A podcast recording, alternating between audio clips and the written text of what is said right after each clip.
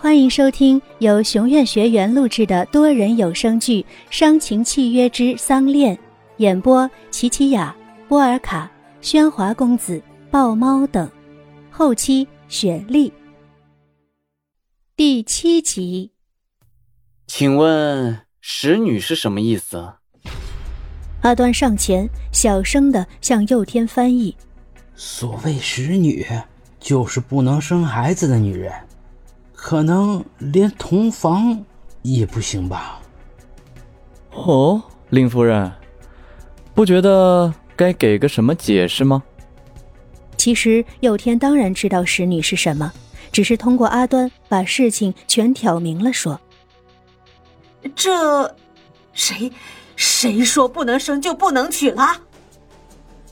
林夫人，您难道要耍横吗？林母的情绪起初很是激动，但很快的理智下来，似乎很有把握可以赢得这场辩论。咱不耍横，咱也是读过书的、讲理儿的人。朴管家，我问你，你家老太爷在遗嘱上有没有写不能生就不能娶？不能生育的女人和废物一样。郑家为什么要养一个废人啊？够了，白露受够了这男人的明嘲暗讽。我是使女，我是不能生孩子，那些男女的事情我都不能做，但我没有求着要嫁到你们家，轮不到你在这里骂人。我这就把东西还给你们，快滚出去！正说着，白露便在摘那镯子，谁知林母忽然冲出来，朝白露的脸上狠狠的甩去一巴掌。这一耳光立马在白露的脸上红出了印子。所有人都看呆了，连白露也顿时吭不出声来。在白露的记忆里，母亲虽然已不那么疼爱自己，可从来都没像刚才那样打过自己。看着白露忍着泪，林母知道她懂事，更心疼的轻抚起那一脸红肿。女儿不疼啊，娘会为你做主的。佑天听出林母话中有话。这一巴掌看似是打在那女儿脸上，但实质是打给他看的。拉着白露的手，林母不再激动，而是一脸镇定，盯着佑天，那股信心似胜券在握。朴管家，照你所说，你们老太爷在遗嘱上写着，只要能戴上这只镯子的人，就证明有缘，就是你们郑氏的少奶奶。现在。镯子就在我女儿的腕上，别说不能生，就算真是个残废，你们照样也得养着。除非你们想违背世人的遗愿，要将这命中注定的有缘人给弃之不顾。我，我们林家当然无所谓，但看起来你们正是也算有头有脸的人。要是这事儿传开去了，先不说你们忤逆不孝，就是在天上看着的老太爷也会寒心。若要怪，也只能怪他所托非人。林母的这番话，不禁让佑天回想起老太爷临走前对他的嘱咐。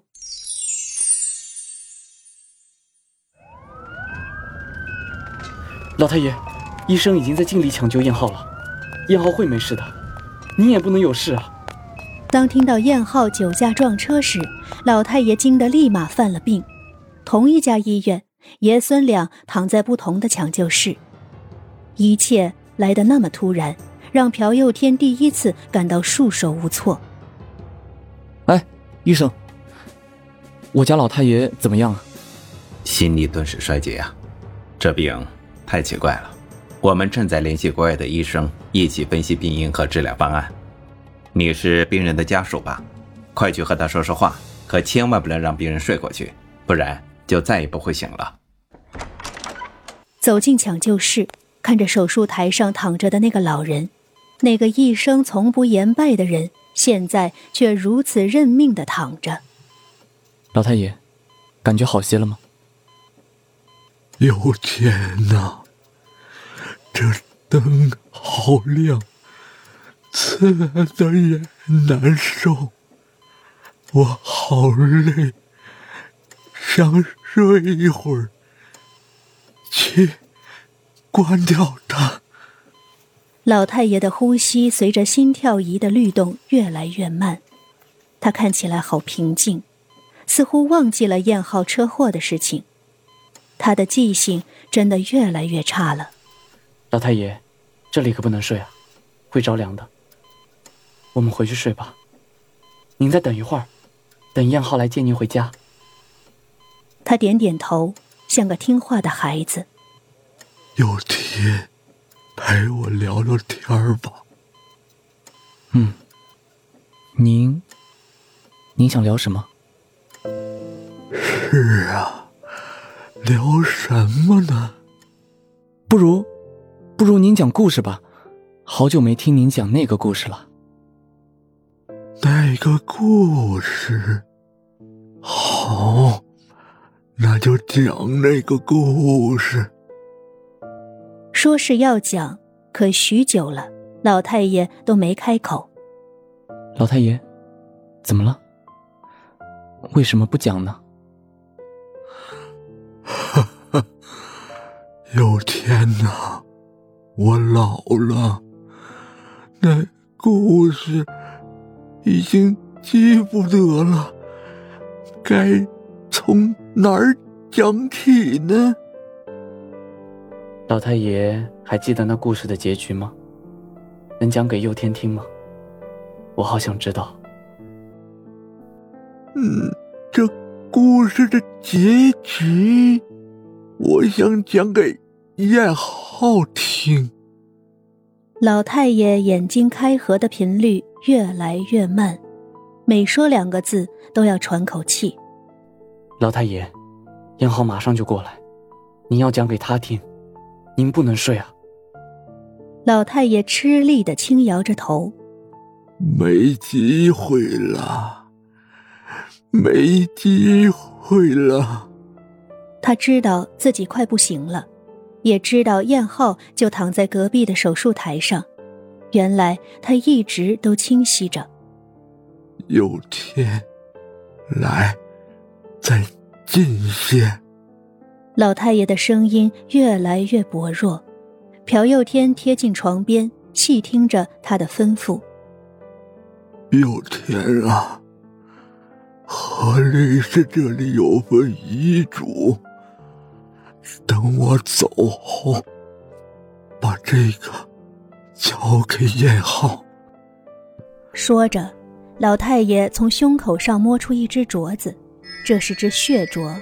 几十年来，老太爷一直贴身挂在胸口。被取下的血镯交到朴佑天手里，老太爷那双手已经被岁月打磨得无比苍倦。告诉燕浩，要让他幸福。这几个字似乎是老太爷用尽了全力去说完。随后，他缓缓的合上了眼，手中却仍牵着那镯子。这镯子的做工算不上精致，款式也很老。明明一直伴随着老太爷，却看似被封存了很多年；明明一直被贴身带着，却没有温度。或许，在他离开物主的那一刻起，就已失去了温度。佑天从记忆里回来，看着眼前那戴着镯子的女人，头发很黑，却脏乱不堪，沾满泥土的脸看不出个长相，从头到脚都散着一股子的土味儿，尤其是那双不穿鞋的脚，指缝里还夹着黑泥，这么粗糙的一双手，怎么能带进那只被老太爷一直细心呵护的镯子？但是镯子选了他。老太爷选了他，郑家也选了他。佑天走到他面前：“你叫什么名字？”本集内容到此结束，我是林白露，感谢大家的收听，记得订阅哦。